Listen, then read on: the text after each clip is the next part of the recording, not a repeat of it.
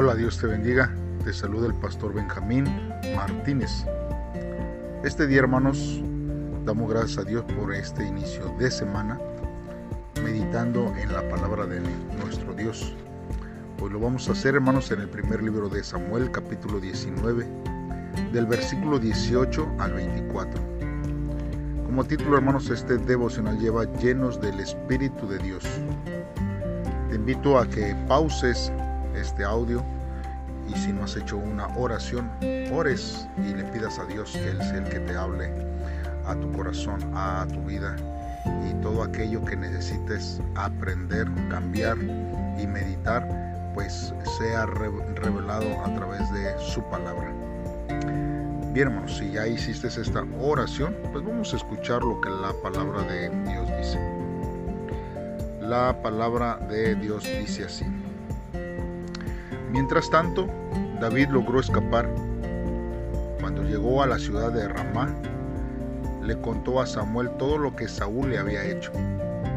Entonces los dos se fueron a un pueblo llamado Nayot, que estaba cerca de la ciudad de Ramá, y ahí se quedaron a vivir. Pero tan, tan pronto como Saúl lo supo, envió un grupo de sus hombres para apresar a David. Cuando los hombres de Saúl llegaron a ese lugar, se encontraron con que Samuel y un grupo de profetas estaban dando mensajes de parte de Dios. Entonces el Espíritu de Dios tomó control de los enviados de Saúl y también ellos empezaron a profetizar. Saúl se enteró de lo que había pasado, así que envió a otro grupo de hombres y también a ellos les pasó lo mismo. Saúl envió un tercer grupo y también ellos se pusieron a profetizar. Finalmente Saúl mismo fue a Ramá.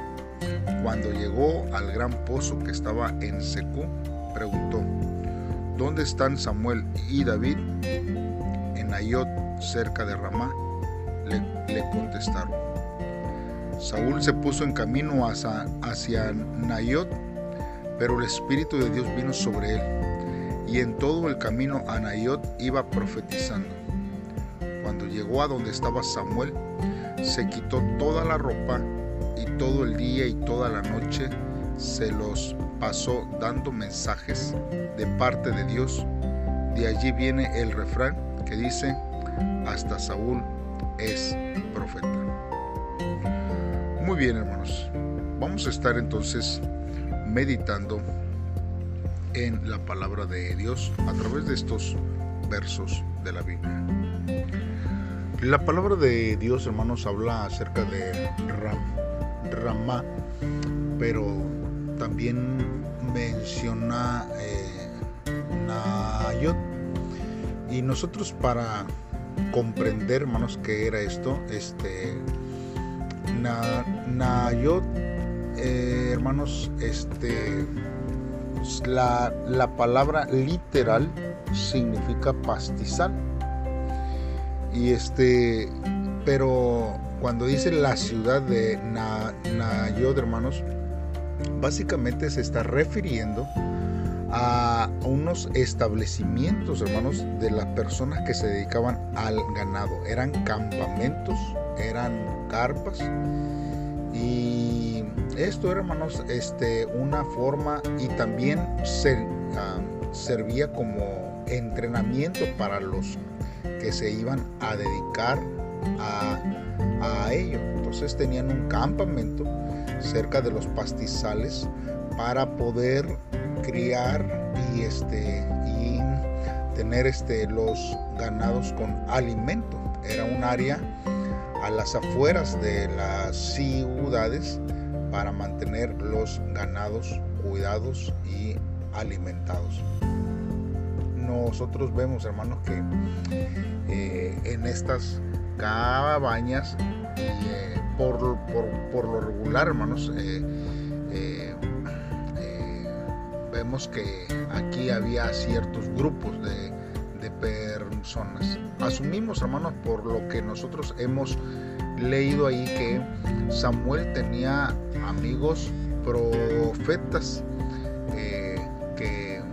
que estaban, no sé, que quizás en Rama y los lleva, ¿verdad? A Nayot.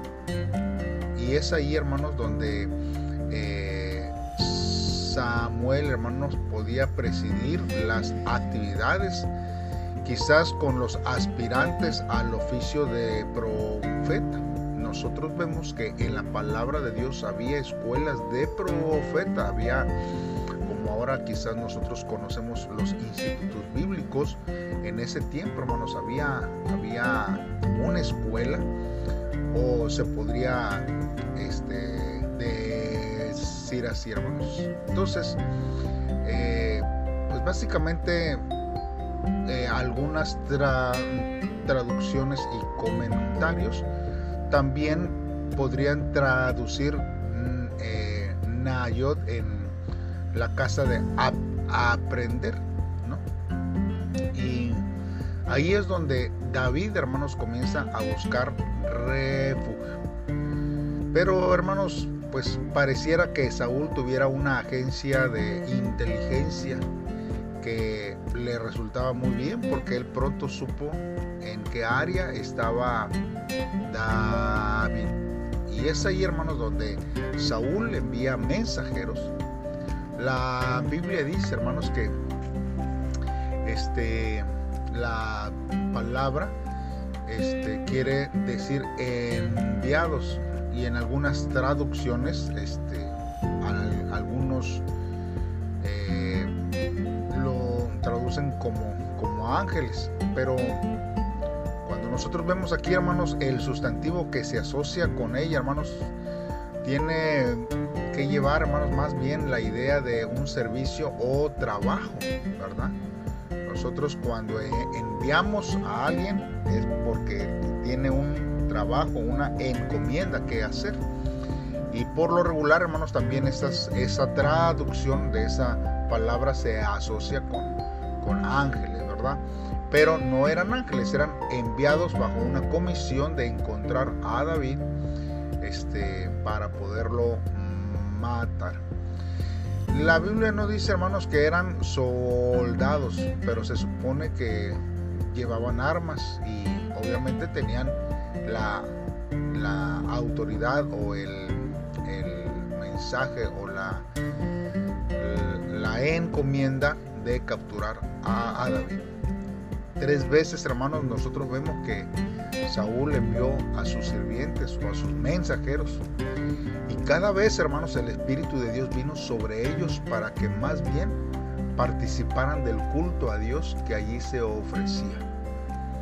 ¿Cómo es que Saúl se enteró rápidamente del acontecimiento?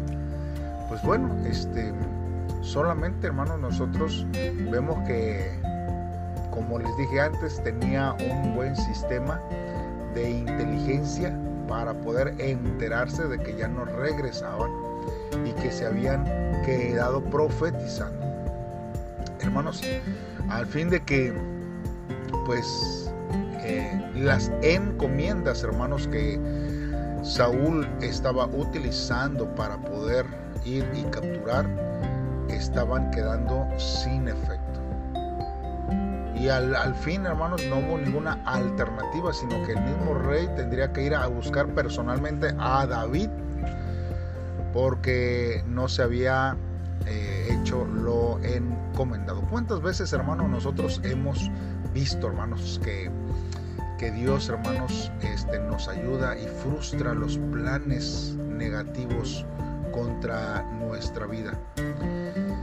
Hay testimonios, hermanos, que yo sé que usted tiene de cómo eh, había sido planeado algo malo para su vida y que Dios, hermanos, le libró de ello. Es bueno, hermanos, que nosotros podamos recordar y publicar hacia otros lo que, lo que Dios, hermanos, eh, quiere, quiere hacer y está haciendo o hizo, hermanos, en nuestra vida. y es importante, hermanos, que nosotros resaltemos esas acciones de Dios a favor de nosotros, frustrando toda eh, acción en contra de nuestras vidas. Así que, pues, demos gracias a, Dios porque Dios siempre ha sido bueno. Por otra parte, nosotros vemos, hermanos, que David llega a, Ramá y comienza a, a buscar a Samuel en el pozo en Secú, hermanos.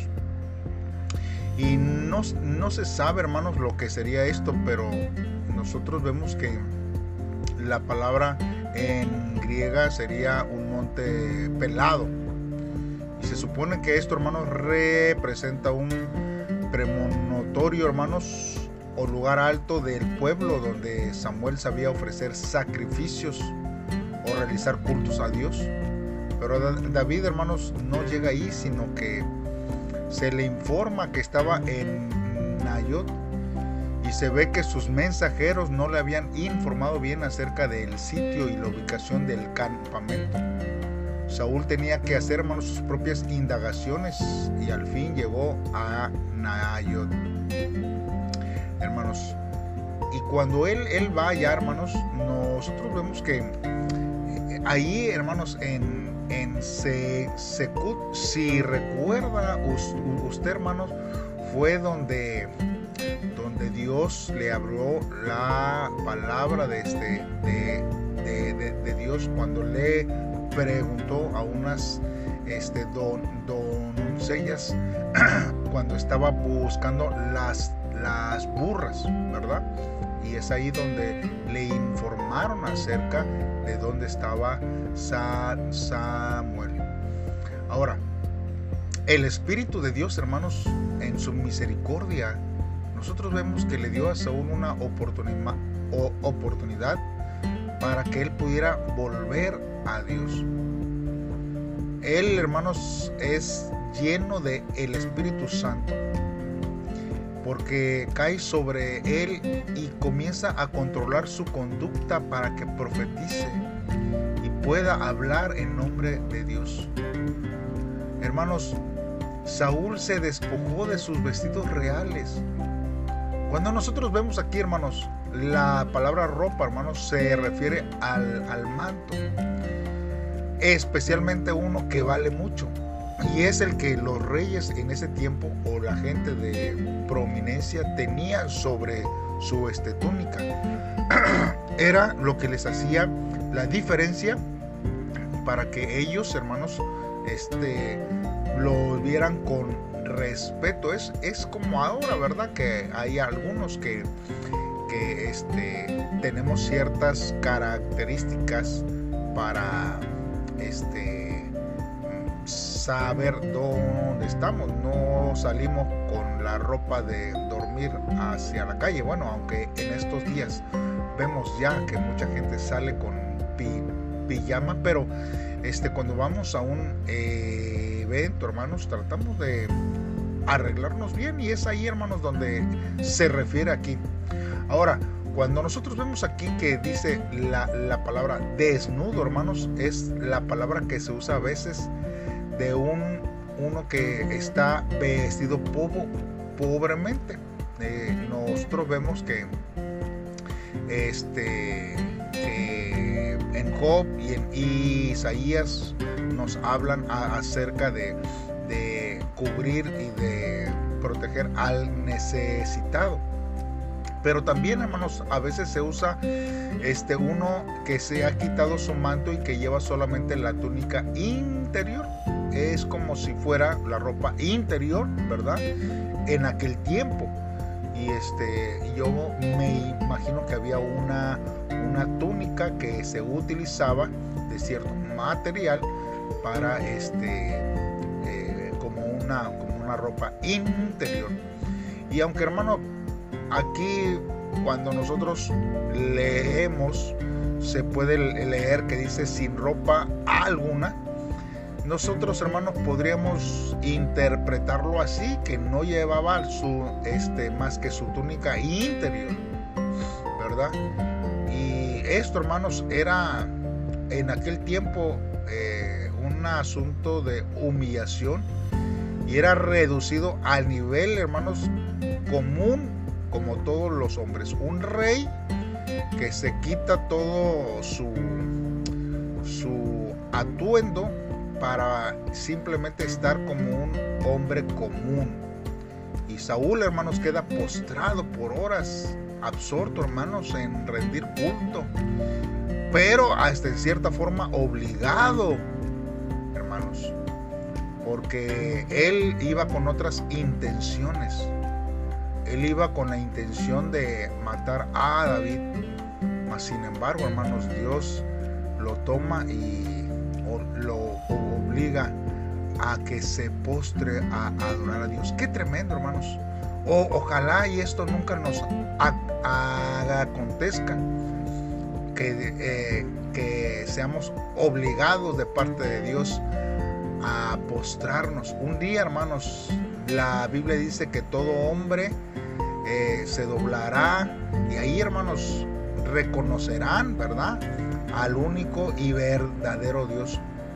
Hermanos, y nosotros vemos, hermanos, que esto, esto es algo similar, ¿verdad? Que pasó a la experiencia que él tuvo cuando recién, hermanos, él este, eh, fue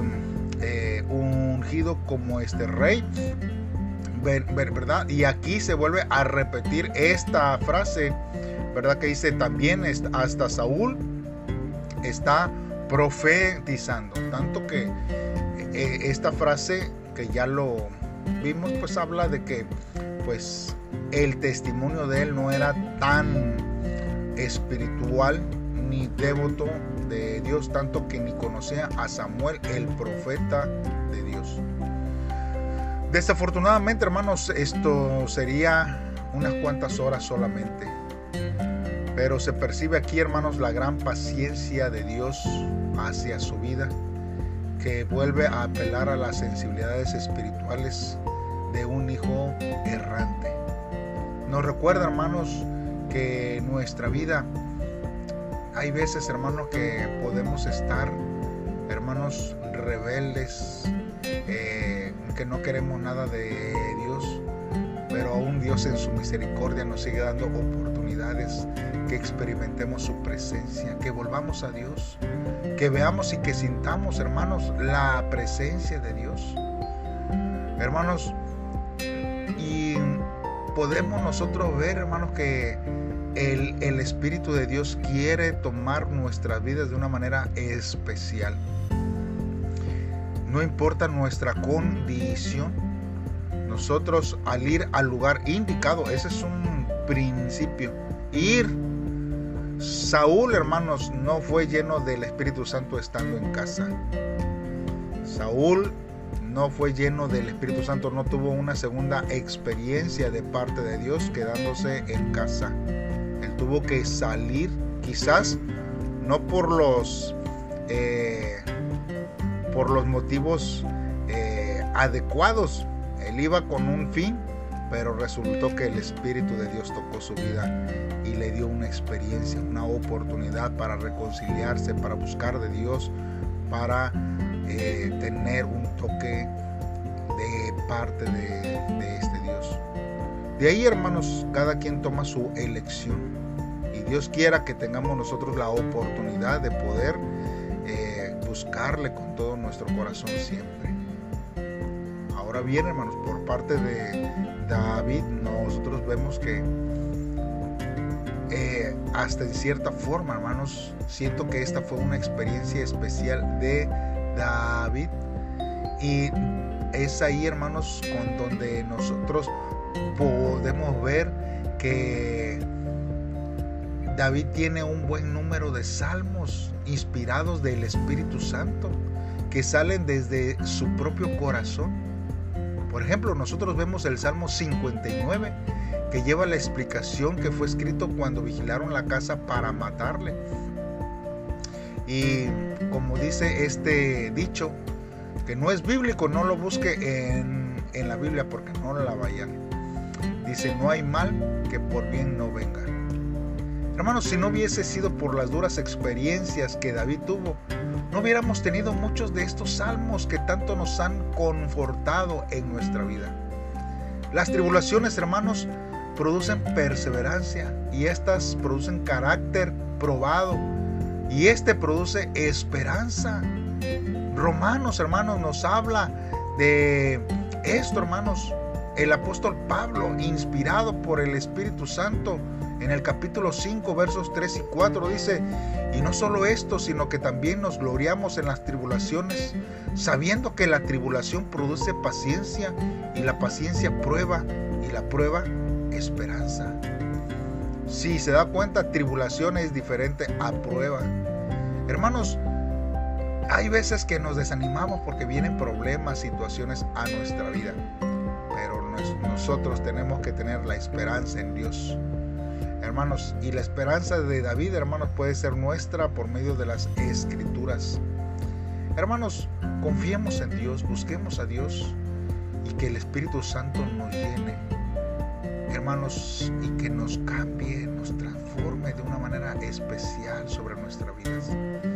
Dios es bueno y para siempre es su misericordia. ¿Por qué no hacemos una oración a Dios y le decimos, Señor, aquí está mi vida? Tócame, transforma.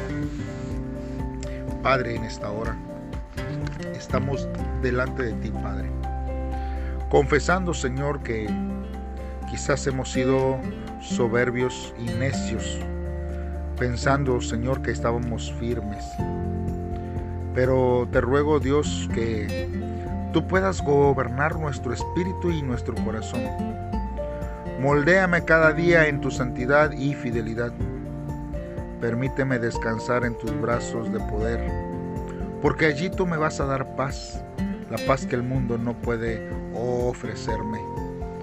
Señor, que cuando vaya a, tu casa, Señor, todo aquello malo, mis malas intenciones, todo aquello que no tenga fruto, Señor, de parte tuya, eh, sea quitado.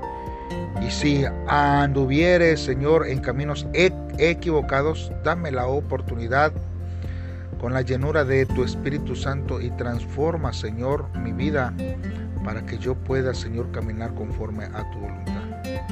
Espíritu de Dios, en este tiempo, Señor, clamo a ti, sabiendo que tú me oyes. En el nombre de Jesús te lo pido. Dios te bendiga, hermano, y nos vemos el día de mañana en un devocional más, esperando que tu vida cada día crezca conforme a su voluntad. Saludos y bendiciones.